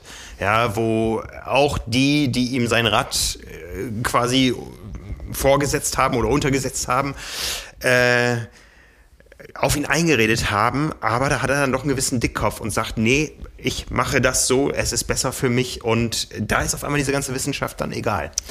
Das ist auch das Lustige, als ich mich vorbereitet habe Richtung ähm, des Ironmans oder generell, wenn man sich so die Podcasts anhört und die ganzen Aerodynamik-Gurus hört, dann ist ja das größte No-Go, was es gibt, eine runde Flasche in den Rahmen zu packen, wenn es darum geht, äh, das größte Potenzial aus dem Fahrrad oder aus dem gesamtaerodynamischen Setup rauszuholen. Deswegen ist das wirklich so der Punkt, den man da schon sehr kritisch hinterfragen muss. Aber auch äh, als Sponsor würde ich da auch nochmal, je nachdem, ob es abgesprochen war oder nicht, das kann ich nicht sagen, aber äh, mir ist es eben nur aufgefallen, ähm, und da wird es auf jeden Fall interessant, wenn er jetzt schon in Oceanside da eventuell das leichtere Setup testet, mit welchem Fahrrad er denn dann in Utah unterwegs sein wird. Mhm. Ähm, ob es immer noch Canyon sein wird oder ob es was anderes sein wird. So ja, wer weiß es, wer da ihm da eventuell noch was leichteres dann hinstellt. Aber äh, mal schauen. Ja. Ja, was haben wir noch zu sagen? Aus deutscher Sicht äh, war das Ganze natürlich ein Rennen so zum Zugucken aus der Ferne. Ne? Gut, André Dreiz war mit am Start, ja. ähm, hat aufgehört, glaube ich. Zur ja, genau. deutschen Männerprofi-DNF-Quote noch auch seinen Teil beigetragen an dem Wochenende. Genau, wobei ich da nicht ganz genau weiß, warum er da ähm, aufgehört hat, aber auf jeden Fall ähm, hat er nicht das Rennen beendet oder so beendet, dass er ins Ziel gekommen ist. Ja. Ja, spannend war es auch bei den Frauen, wo man ja eigentlich in der Vergangenheit immer davon ausgehen musste oder darüber diskutieren musste, Daniela Rief startet, wer wird denn Zweite? Die Zeiten sind vorbei. Lehne ich mich jetzt mal weit aus dem Fenster. Ja, wer sie ist weiß, eine von vielen. Äh, aktuell ist sie eine von vielen. Ich glaube, oder was sie gegenüber vielen anderen noch hat, ist einfach dieses Gesamtsetup, äh, wenn man es körperlich oder auch ähm, kopfmäßig betrachtet, dass sie auf jeden Fall weiß, wie ganz große Rennen gewonnen werden oder mhm. wie man die gewinnen kann. Von daher würde ich sie auf jeden Fall nicht abschreiben, aber wenn man sich jetzt ihre letzten beiden Rennen anguckt, muss man das äh, ganz klar so sagen. Ähm, mit ihrer Aussage hat sie auch gesagt, dass sie da aktuell nicht weiß, wo die Fehler liegen oder dass sie da nicht zufrieden ist. Ähm, und ja, dann kommt natürlich noch hinzu, dass sie dann am Ende, obwohl sie die Ziellinie überquert hat, disqualifiziert wurde, äh, weil sie in einer Passage, wo man ja, so wie ich es verstanden hatte, keinen Druck geben durfte. Genau, ich nehme an, dass es eine Bergabpassage war, äh, wo es eh gefährlich war und man durfte da nicht zusätzlich beschleunigen. Das ist schon mal einem prominenten Triathleten, nicht Triathleten passiert. Jensen Button ist das mal passiert. Der ist auch wegen Speeding beim Triathlon disqualifiziert worden. So ist es nun auch Daniela Rief widerfahren. Und sie hat nachher gesagt, das war wahrscheinlich der einzige Abschnitt im ganzen Rennen, wo ich die schnellste war. so ist es. Also bei Daniela Rief wird es auf jeden Fall spannend werden, wie sie da ja insgesamt alle ihre Werkzeuge richtig hinbekommt, dass sie da in Utah konkurrenzfähig an der Startlinie steht, weil mhm. ähm, ja, im Gegensatz zu dem vorigen Rennen, wo sie ja noch Zweite wurde hinter Laura Philipp, äh, war das auf jeden Fall dieses Mal deutlich hinter den Möglichkeiten, die man so von ihr erwartet. Von daher, ähm, noch hat sie ein bisschen Zeit, sich da vorzubereiten, aber es ist auch nicht mehr viel und man kann auch jetzt keine Wunder mehr in den vier Wochen erwarten. Von daher geht es, glaube ich, vieles eher darum, ob da ja nochmal so der Feinschliff irgendwie passt und äh, die mentale Einstellung. Ja, das ist äh, die große Wundertüte. Ne? Wir werden morgen Abend ja über das Favoritenfeld für Utah sprechen in unserer Live-Show. Utah 22, äh, die WM-Show. Morgen die zweite Episode. Vor zwei Wochen haben wir über die Strecken gesprochen. Morgen haben wir wieder einen Studiogast und werden über den einen oder anderen interessanten Profi sprechen ähm, ein bisschen weiter vorausschauen, auch wenn natürlich ganz viele Unwägbarkeiten bleiben. Äh, wir haben es äh, mitbekommen, Lucy Charles Barclay ist raus aus dem Rennen. Ja, ähm, ob Daniela Rief jetzt zum Favoritenkreis gehört, man weiß es nicht. Ja, also die Dinge können sich noch so ändern. Ja, Lucy Charles Barclay ist damit auch raus aus dem Thema Sub 8. Wir beide fahren hin. Ja, Genau, wir fahren hin. Vielleicht werde ich noch als Tempomacher eingesetzt fürs Radfahren, aber bis jetzt noch keinen Anruf bekommen.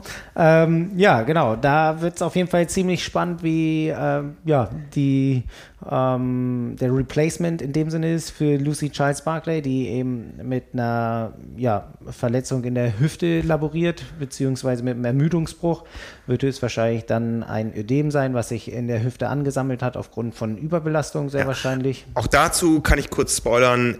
Interessanter Podcast aufgenommen von unserer Kollegin Anna Bruder mit Björn Giesmann letzte Woche auf dem Kanal Power and Pace. Da geht es eben um das Thema Übertraining, erstmal ganz global, was eben auch zu Überlastungserscheinungen, die bis hin zum Knochenbruch führen können. Äh, ja, um den ganzen Zusammenhang, Abgrenzung zum Thema Red S, äh, wo wir neulich schon auf Pasta Party eine Episode hatten. Also ein Thema, was ähm, letztendlich alle angeht, ähm, da, und dafür steht ja Björn Giesmann, das Belastungsgefüge immer stimmen muss. Ja, Belastungsmanagement ist einer seiner, seiner Zauberworte, seine, seiner Passionen. Und äh, da geht es in diesem Podcast drum, wo man dann eben sagen kann, wir haben vorhin schon drüber gesprochen, du hast wahrscheinlich auch eine ähnliche Geschichte mal, mal hinter dir, dass irgendwo Belastung und äh, Entlastung nicht stimmten. Ich habe bei mir momentan das Gefühl, ich habe mich ja fatalerweise für den Hamburg-Marathon angemeldet und weiß noch nicht, wie ich ihn schaffen soll, weil mir gerade alles wehtut. Ähm, es muss halt alles zu allem passen. Ne? Gerade als Profi ist es ja so, dass es ja auch ein Balanceakt ist. Also ja. ähm, gerade wenn man ja seinen Sponsoren äh, seine gewisse Rennplanung über die Saison sieht, ähm, ist das einfach ja auch selber. Ich kenne es auch noch, äh, als ich Ruderer war, dass man denkt, okay, es geht noch, man kann noch rangehen. Mhm. Ähm, wenn dann einmal der Schritt dann drüber ist und die Verletzung oder das Zwicken dann nicht so geht, wie es gekommen ist, sondern dann wirklich die Verletzung bleibt dann ist es immer ja, ein größerer Ausfall. Ähm, mhm. Vielleicht hat es da bei ihr nicht so ganz gepasst. Ähm, wer weiß es, aber auf jeden Fall äh, braucht es jetzt fürs Sub-8-Projekt bei den Frauen ein, eine Athletin, die sie ja, gut ersetzt. Ja, bitter, bitter für Lucy Charles. Es hätte ihr ja werden können. Ja, sie hat es letztes Jahr angedeutet, äh, angedeutet als 73-Weltmeisterin. Ähm, so nach, nach der langen Ära Daniela Rief hätte sie jetzt die sein können, bevor dann die Regentschaft von Laura Philipp losgeht. Wer weiß es, keine Ahnung, ja. Und ähm, sie hätte jetzt wirklich da kurz hintereinander zwei Meilensteine setzen können äh, mit ähm, der Ironman-Weltmeisterschaft in Utah und dann dem Projekt äh, Sub 8. Es kommt zu beiden nicht. Ja. In Utah wird wer anderes gewinnen. In, auf dem Lausitzring oder in der Lausitz wird noch jemand anderes gesucht. Wir haben schon so Andeutungen gehört, in welche Richtung es gehen kann. Es wird nicht Daniela Rief, die hat nämlich im Vorfeld schon abgesagt gehabt. Und ähm, ich weiß nicht, also es wird auch, glaube ich, kein Heimspiel. Mehr dürfen wir noch nicht sagen.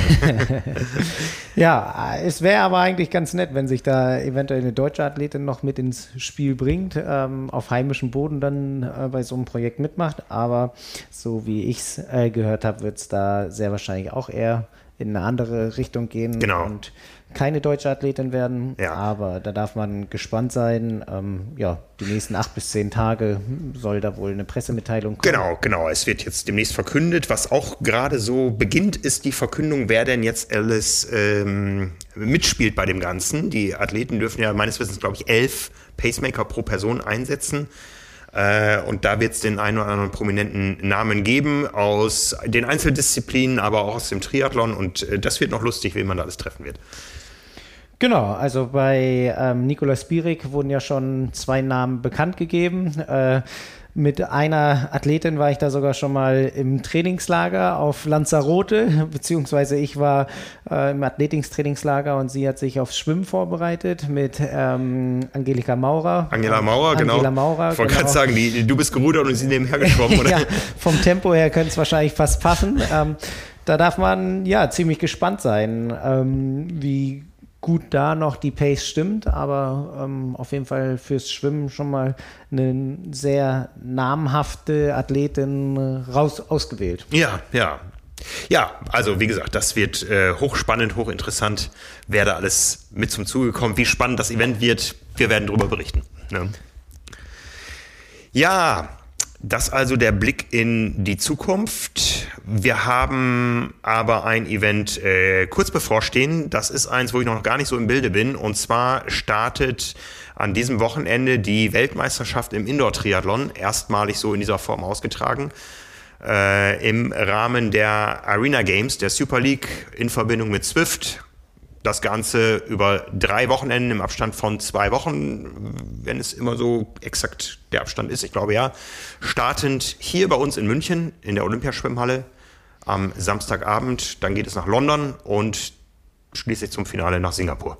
So ist es, genau. Ähm, in München und London sind die ähm, Qualifikanten dann für die Championships in Singapur. Also wer, wer jetzt sich hier die vorderen Plätze holt, qualifiziert sich dann für die ähm, Endgames sozusagen in Singapur.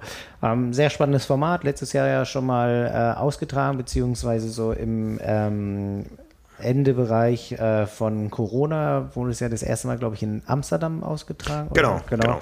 Ähm, ja, sehr zuschauernah für die Athleten, auch ein richtig harter Wettkampf, der ähm, auch schon paar Tricks und Kniffe da gezeigt bekommen hat, was mhm. das Wechseln angeht, wobei sie da ja nochmal ähm, äh, ja so mit den Regularien nochmal einen kleinen Riegel vorgeschoben haben, dass man eben nicht mit Schuhen schwimmen darf, so wie sie es gemacht haben. Ähm, aber Genau, also es geht über Schwimmen, Laufen, Radfahren äh, oder Schwimmen, Radfahren, Laufen, beziehungsweise dann ähm, einmal in umgekehrter Reihenfolge und ähm, aus den ersten beiden Läufen ähm, geht es dann in ein ähm, ja, Verfolgungsrennen im Finale. Also die ersten beiden Rennen werden zeitlich addiert und in dem zeitlichen Abstand, äh, den man in den ersten beiden Rennen ähm, sich aufgesammelt hat, geht es dann ähm, in der richtigen Reihenfolge des Triathlons ins Finale. Und ähm, da kann es dann äh, wirklich zu richtig spannenden Rennen kommen, weil alle drei Rennen im zeitlich sehr engen Abstand sind und ähm, da wird sich auf jeden Fall nichts gegeben und die Disziplinen oder die Disziplinen haben jetzt auch nicht so Strecken, wo man sagt, dass sich da entspannt werden kann. Ja, ich war ja im letzten Jahr an, quasi vor der Tür des Events, also vor der Olympiaschwimmhalle im Olympiapark bei der Super League und ich muss schon sagen, äh, die Schau ist spektakulär. Wie das Ganze nun sportlich in äh, den gesamten Triathlon-Zirkus einzuordnen, ist, ist dann was anderes. Ja, ähm, ich glaube jetzt nicht, dass irgendeiner der Athleten sagt, das ist mein Saisonhighlight. Ähm, es ist eine gute Chance, sich zu zeigen, Geld zu verdienen und wirklich Teil einer großartigen Show zu sein. Ja, das muss man sagen. Das hat die Super League lange raus. Ähm, und das ist ja auch das, was den Triathlon-Sport immer mehr ausmacht oder was uns immer mehr begleiten wird im Triathlon. Die Schau rundherum ist genauso wichtig. Das werden wir bei der PTO-Tour erleben im Sommer. Wir haben es jetzt bei der Super League. Äh, wir werden das auch bei äh, Sub 7, Sub 8 sehen und wir haben es im letzten Jahr im Allgäu erlebt. Also ähm, es wird mehr Show. Ne?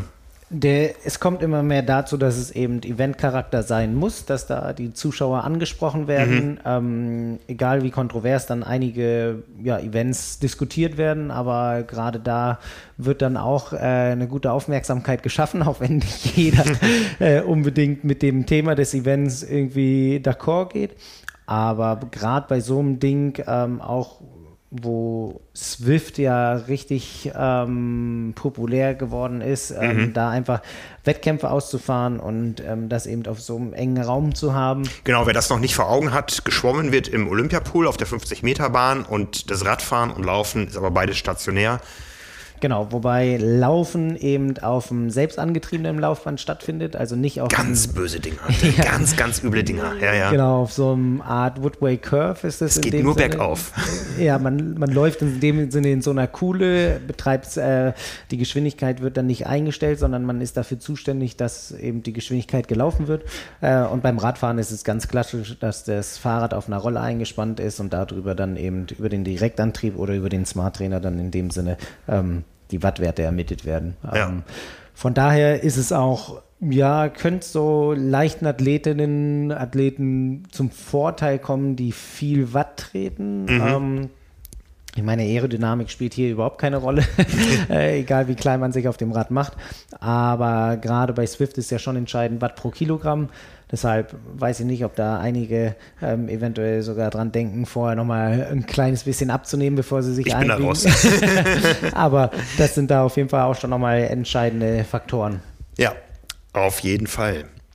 Ja, damit haben wir es äh, abgerundet, was momentan den Triathlon-Sport bewegt. Ja, wir sind in der Saison, wir sind auf dem Weg zur ersten Weltmeisterschaft. Wie gesagt, am Samstag startet ja schon eine, mehr oder weniger. Ja, und ähm, freuen uns auf die nächsten Wochen. Ne? Ähm, gefühlt, also ist man schon fast im Sommer drin. Also die Wettkampfsaison gibt, strahlt hier richtig Hitze ab und ähm, wird richtig spannend. Ich freue mich auch extrem. Mit äh, Mallorca habe ich ja auch selber in knapp vier Wochen einen Einsatz. Weiß da noch nicht so richtig, wie ich da irgendwie schnell schwimmen und Radfahren soll und alles kombinieren soll. Aber ähm, das ist wirklich, äh, macht richtig, richtig Laune auf Meer, gerade so ja. am Wochenende. Ähm, ja. Man hangelt sich hier von Wettkampf zu Wettkampf. Also da. Also ich muss sagen, da hast du dir einen der schönsten Wettkampforte ausgesucht für die Mitteldistanz. Ich war da dreimal am Start und es ist wirklich ein, ein Traumrennen. Es macht richtig Spaß. Es ist so ein bisschen wie Klein Kona. Ja, in Alcudia sammelt sich die ganze Szene. Ja, und äh, das Rennen ist ja wirklich groß. Es sind viele, viele deutsche Age-Gruppe am Start. Das war jahrelang mal so eine der größten Mitteldistanzen Deutschlands. Ähm, und äh, geht los mit dem Schwimmen da in der Bucht von Alcudia. Wir haben einmal Pech gehabt mit äh, Algen, bösen Algen. Äh, Quallen meine ich. Ah, ja. Quallen, okay. Ja, ich ja. wollte schon sagen, da Blaualgen ist auch ein bisschen merkwürdig. Nee, nee, nee, es waren Feuerquallen, die so kurz vorm Wendepunkt hat man auf einmal gemerkt, oh, es sind so komische Schwebeteilchen im Wasser. Und dann hat man so gemerkt, es äh, juckt so ein bisschen auf der Haut. Ne? Also, ähm, ja, und dann die, die Radstrecke. Ich habe äh, sie einmal erlebt, wo während des Rennens 20 Prozent der jährlichen Regenmenge von Alcudia runtergekommen sind. Da war es wirklich furchtbar nass, zum Glück nicht kalt, ähm, aber wenn das Wetter schön ist, da hochzufahren in, in die, ins Tramontana Gebirge ist einfach großartig, ist traumhaft. Also ganz tolle Rennstimmung auch, ja, weil man oft irgendwie so weit vorausschauen kann, äh, Konkurrenz im, im Auge behalten kann. Ich weiß nicht, ist ein reines Age-Group-Rennen bei den Männern oder Profis ja, mit am Start? Ja, nee, 73 ist reines ähm, Age-Group-Rennen. Ich weiß gar nicht, ob zum gleichen Zeitpunkt auch die volle Distanz gefahren? Nee, die ist am Wochenende später. Ah, die ist am Wochenende später. Ja. Dann ist reines Age Group Event. Ja, und äh, dann beim, beim Laufen ähm, flach in Alcudia auf dem berühmten blauen Promenadenweg da und äh, durch den Ort und es sind überall Leute und auch viele Leute, die man kennt, ja, das ist ja auch noch Trainingslagerzeit, für uns ist das ja auch das Abschlusswochenende, also Kollegin Anna wird dich da ähm, äh, sehen und du sie, ja, die wird über das Rennen berichten. Ähm, es ist der Abschlu Abschlusstag unseres Trainingslagers, äh, ein paar Kilometer weiter südlich. Also ähm, ja, so ein bisschen neidisch bin ich, auch wenn ich keine Saison vor mir habe. Das wäre noch mal was, ja, irgendwann, ja, Südafrika, Mallorca, schöne Erinnerung. Ja, noch bin ich ein bisschen nervös, äh, wie, wie ich da alles zusammenkriegen soll, vor allem weil ich noch überhaupt nicht oder nur einmal auf dem Zeitfahrrad saß, aber das wird sich hoffentlich jetzt ändern demnächst ähm, und dann bin ich gespannt, wie es dann da vor Ort aussieht, aber noch äh, habe ich ja ein paar Wochen, um mich da vorzubereiten. Ja, du weißt ja in unserem Job und mit, du hast ja auch erst ein Rennen gemacht, ich kennt ja keiner. Du ja. bist ja völlig anonym. Da, davon gehe ich aus, dass mich keiner kennt. ja, super. Ja, vielen Dank, Lars. Es war mir ein Vergnügen. Gerne und wir freuen uns auf die nächsten Rennwochenende. Ich wünsche euch was. Ja, erstmal freuen wir uns jetzt auf den Endspurt. Ein großes Frühjahrsspecial ist in den allerletzten Zügen. Morgen ist Druckabgabe. Normalerweise haben wir immer den den Dienstag, wo wir dann, wenn wir Podcast aufnehmen, alles hinter uns haben. Nee, wir sind noch hier richtig, richtig im Stress. Schöne Grüße übrigens von Nils an alle. Ähm, es sind ein paar mehr Seiten und es ist vor allen Dingen thematisch sehr verdichtet. Es geht ums Thema Equipment, ja, Themen, die uns alle beschäftigen welchen Reifendruck überhaupt in welchen Reifen und das unter welchem Helm für welches Rennszenario. Äh, neue Neoprenanzüge, da tut sich, tut sich eine ganze Menge. Gerade, was sind deine Themen in der Ausgabe?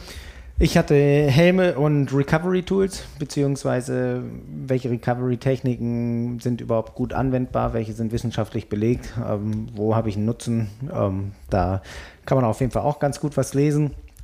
Und sonst bin ich sehr gespannt auf die Gesamtgeschichte von Baranski. Glaub, oh ja, ist, äh, ich glaube so. Ein richtiger Schinken, den man da lesen darf. So ein Kompendium zum Thema Wettmessung gab es in einer Zeitschrift noch nie. Wir können uns freuen auf ein großartiges Special. Genau, es dauert noch ein paar Tage, bis das Ganze erscheint. Ihr könnt es äh, jetzt schon anschauen, äh, das Cover, die Themen und bestellen unter trimark.de slash Saison 2022. Da findet ihr die Ausgabe. Am Kiosk dauert es noch ein bisschen und äh, ja, wir begeben uns in den Endspurt. So machen wir das. Ciao. Ciao, ciao.